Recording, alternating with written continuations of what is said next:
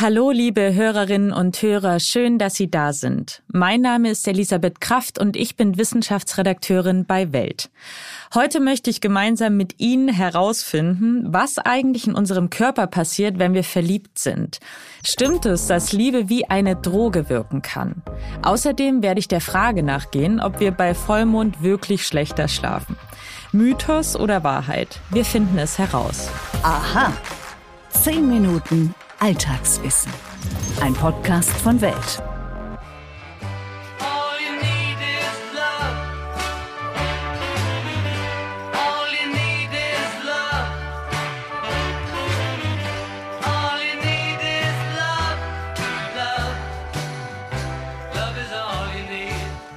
Alles, was du brauchst, ist Liebe.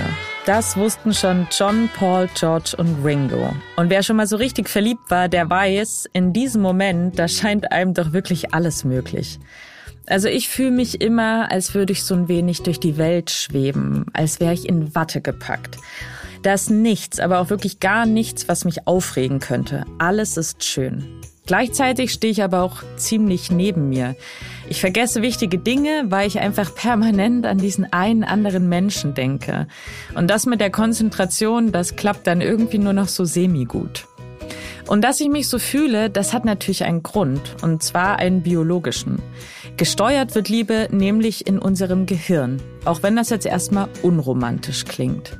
Hormone und Botenstoffe, die verknüpfen dort den Anblick des geliebten Menschen mit Glücksgefühlen.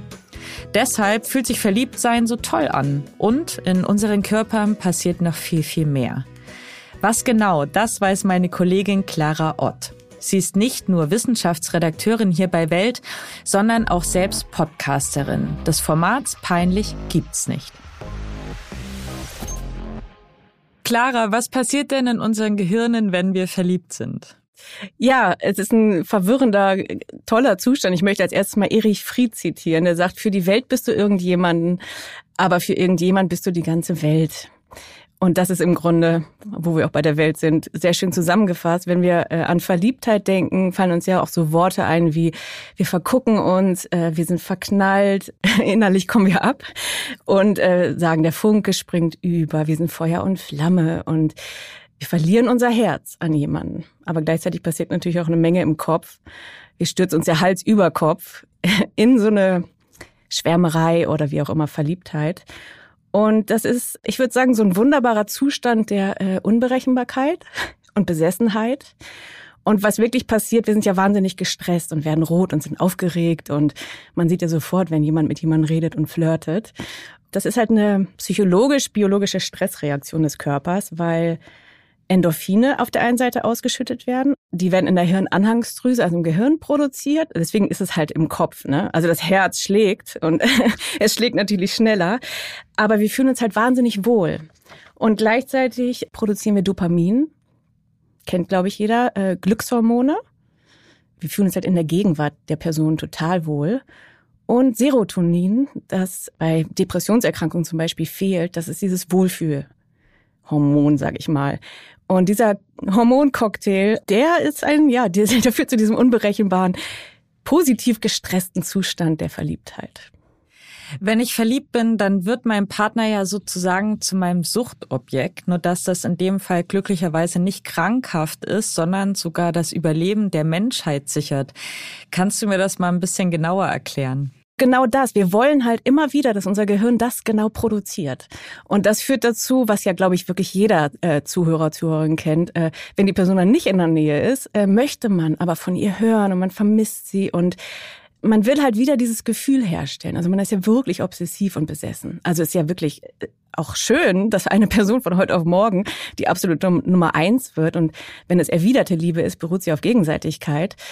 Und das hat natürlich die Evolution vorgegeben, dass wir uns binden wollen. Wir wollen uns natürlich auch, ne, also ganz ursprünglich, wir wollen jetzt nicht mit jedem Kinder kriegen, aber der Körper sorgt halt dafür, dass wir uns körperlich angezogen fühlen und diese Person auch wollen. Also es steckt ja auch ganz viel Wollen drin, aber auch körperliches Begehren natürlich. Und deswegen ist es ein Suchtobjekt, das ist, sind auch diese Worte, ne, Verlangen, Begehren. Und Tekero zum Beispiel heißt ja, ich will dich. Man will jemanden. Das ist diese Sucht. namens Verliebtheit oder also Liebe ist ja noch ein bisschen was anderes, aber dieses erste, ne, man das kennenlernen wollen. Was ist denn in dem Zusammenhang dran an dem Spruch Liebe macht blind?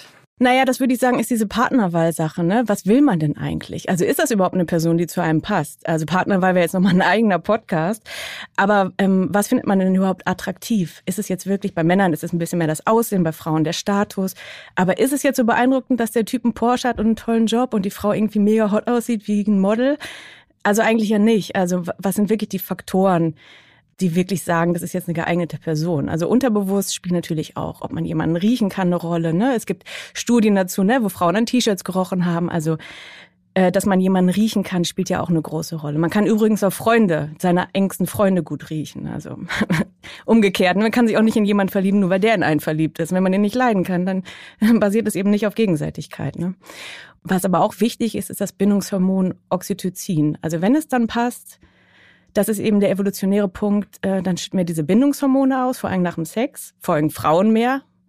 Deswegen können Männer es manchmal mehr trennen. Ich will nicht sagen, dass es alle Männer können, aber dieses Bindungshormon ist halt ganz wichtig für die Fortpflanzung. Frauen wollen halt nach dem Sex nicht alle umarmt werden, Männer wollen halt gleich weiter jagen. Verliebtsein macht sich ja zum Beispiel auch in unserem Magen bemerkbar. Kannst du mir erklären, was da genau passiert? Ja, da muss man sich, glaube ich, nur vorstellen, wie es ist, wenn jetzt diese Person den Raum betritt, also früher der Schulschwamm oder vielleicht die Arbeitskollegin. Es wird einem ganz schlecht, man hat ja auch Appetitlosigkeit. Also äh, der ganze Körper ist einfach nur auf dieses Begehren gepolt. Und ähm, es wird einem natürlich auch schlecht, weil das diese Stresshormone sind. Also die Verdauung spielt verrückt. Bei manchen Menschen führt es ja zu Durchfall, bei manchen zu Verstopfung. Also das ist jetzt nicht so schön, aber das hat ja alles mit Magen und Verdauung Augen zu tun.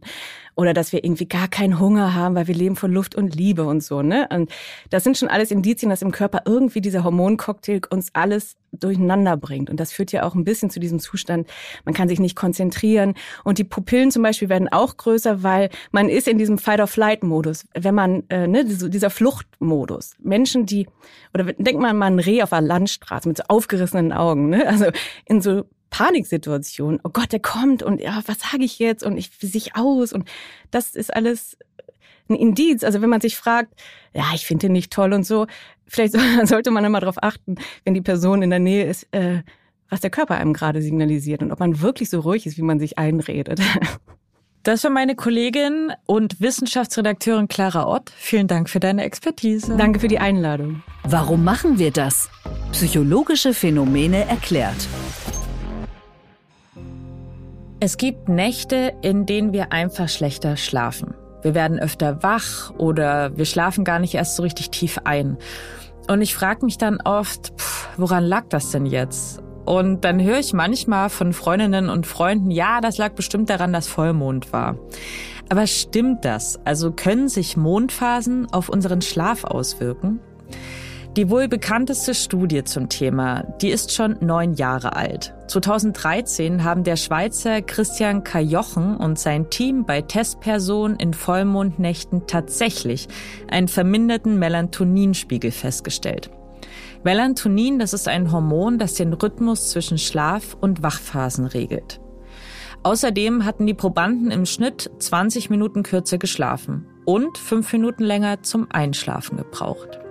An der Studie haben damals gerade mal 33 Personen teilgenommen. Zu wenige, um ein aussagekräftiges Ergebnis erzielen zu können. Das jedenfalls bemängeln andere Forschende. Auch Kai Jochen selbst, der schrieb später, dass vieles dafür spricht, dass der Einfluss des Mondrhythmus auf den Schlaf, wenn überhaupt, nur sehr schwach ist. Hinzu käme außerdem, dass die zunehmende Lichtverschmutzung, der Straßenlärm und unregelmäßige Arbeitszeiten den natürlichen Schlaf-Wach-Rhythmus stören. Darum sei es nicht besonders verwunderlich, dass potenzielle Mondeinflüsse eher schwer zu erfassen sind. Laut Kai Jochen könnte es aber sein, dass der Mensch eine sogenannte zirkalunare Uhr besitzt, also einen Rhythmusgeber, der den Mondphasen folgt. Den haben nachweislich verschiedene Tierarten, darunter zum Beispiel Krebse. Um das herauszufinden, müssten Schlafforschende allerdings den Schlaf vieler Probanden über längere Zeit überwachen, ungefähr zwei Monate lang. Ob sich Menschen finden, die so lange in einem Schlaflabor schlafen möchten, Karl Jochen bezweifelt es. Und damit sind wir schon am Ende dieser Folge angelangt. Wenn Sie möchten, dann hören wir uns bald wieder. Bis dahin würde ich mich total freuen, wenn Sie unseren Podcast abonnieren. Das funktioniert auf den gängigen Plattformen. Außerdem können Sie uns bei Apple Podcasts und iTunes eine Bewertung dalassen. Wenn Sie Fragen, Anregungen oder Kritik haben, dann schreiben Sie uns doch eine Mail an wissen.welt.de. Und jetzt wünsche ich Ihnen einen wundervollen Tag. Ihre Elisabeth Kraft.